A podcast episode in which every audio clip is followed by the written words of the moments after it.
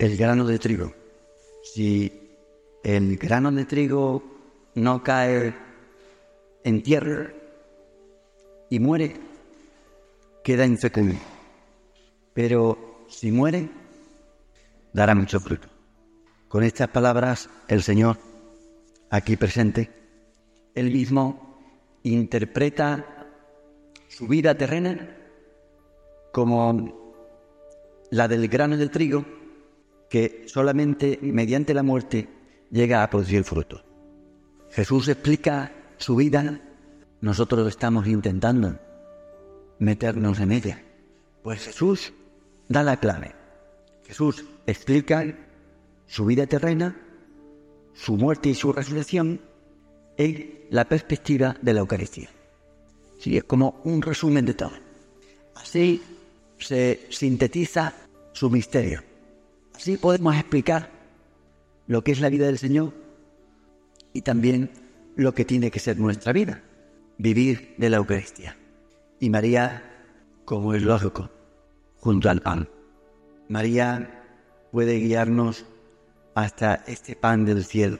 Él mismo lo dijo expresamente así. Yo soy el pan del cielo.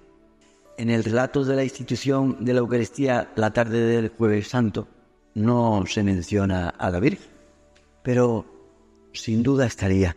Sabemos que acompañaba a los apóstoles en oración, como se dice en otros momentos. No va a estar a ella ahora allí. María ayudó a traer al mundo al Señor. El cuerpo y su sangre, la sangre de Jesús, se formó en ella. Sin duda, colaboraría en la última cena como lo hacían otras mujeres.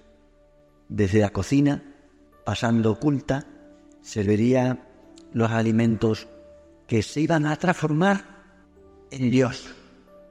Jesús es pan. Jesús es pan al hacerse hombre. Es pan al morir por nosotros. Y sobre todo es pan en la Eucaristía. Por eso la Iglesia vive de la Eucaristía. El Señor en la Eucaristía es el motor del mundo. Parece que no hace nada, está callado, pero mueve el mundo. Es como esas centrales nucleares que tienen un potencial de energía enorme. Y a veces, si hay un escape, pueden organizar lluvias radiactivas y contaminar, produciendo enfermedades que se notan, desgraciadamente, a la vuelta de los años. El Señor en la Eucaristía es así, pero al revés. En vez de daños, produce bienes. En vez de contaminar, purifica el ambiente con esa lluvia radiactiva de la gracia, que ahora nosotros estamos sintiendo desde aquí. Cuando tocamos al Señor, algo se nos pega. Aunque sea por poco tiempo. Y en vez de alteraciones en nuestro organismo, se producen sí alteraciones, pero para mejor. Qué bueno eres, Señor, que te has reflejado tanto. Más no te puedes entregar. Te das a ti mismo. Más entrega. Se habla de la Trinidad como un altruismo infinito. Dios Padre que entrega todo a su Hijo. Dios Hijo que entrega todo a su Padre. Lo entrega todo menos su personalidad. Tanto el Padre como el Hijo entregan todo. Y ese amor que se tiene en el Padre y el Hijo es tan grande que es una persona. Pues esto ocurre también en la Eucaristía. Dios se nos entrega absolutamente todo. No entrega cosas, sino se entrega a sí mismo. El abajamiento de Dios por nuestro amor.